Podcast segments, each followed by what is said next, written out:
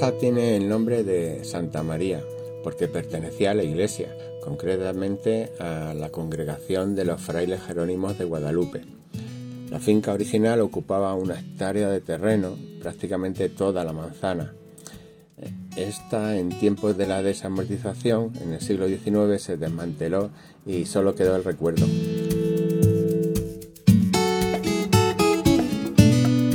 Turismo Madrigalejo. Señalización turística inteligente en formato audio. Casa Santa María, Museo Etnográfico.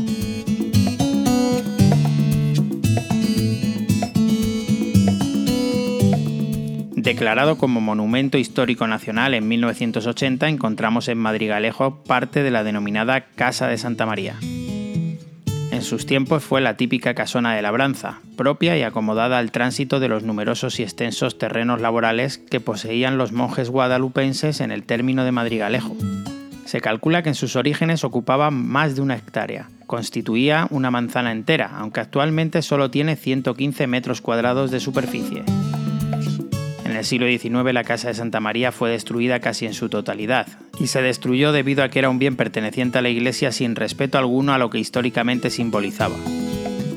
El reparto de esta subasta enajenadora de bienes de la desamortización perjudicó a la conservación del edificio y sin embargo benefició a muchos vecinos, pues dentro del perímetro que ocupaba la mansión se calcula que hoy existen aproximadamente 50 viviendas.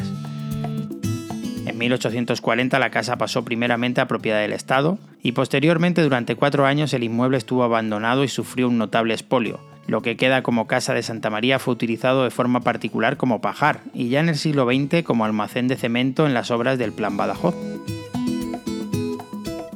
La casa de Santa María actualmente presenta una forma rectangular con dos dependencias, una de entrada o vestíbulo con unos 20 metros cuadrados y la mayor con hechura de amplio salón de 95 metros, que es donde la historia cuenta que murió el rey Fernando el Católico. Destaca el artesonado de madera de alta calidad y que ha resistido tantos años sin deterioro. En la actualidad esta histórica casa está restaurada y decorada en su interior con azulejos talaveranos, el inmueble fue comprado en su día por Hidroeléctrica Española que costeó hace unos años su propia restauración.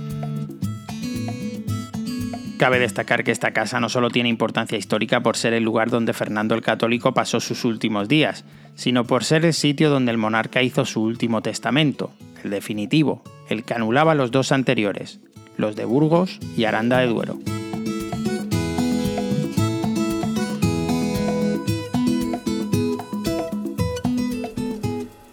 Una producción de Radio Viajera financiada en el marco del Proyecto para el Desarrollo de los Pueblos Inteligentes de la Junta de Extremadura y la Unión Europea, con el apoyo del Ayuntamiento de Madrigalejo.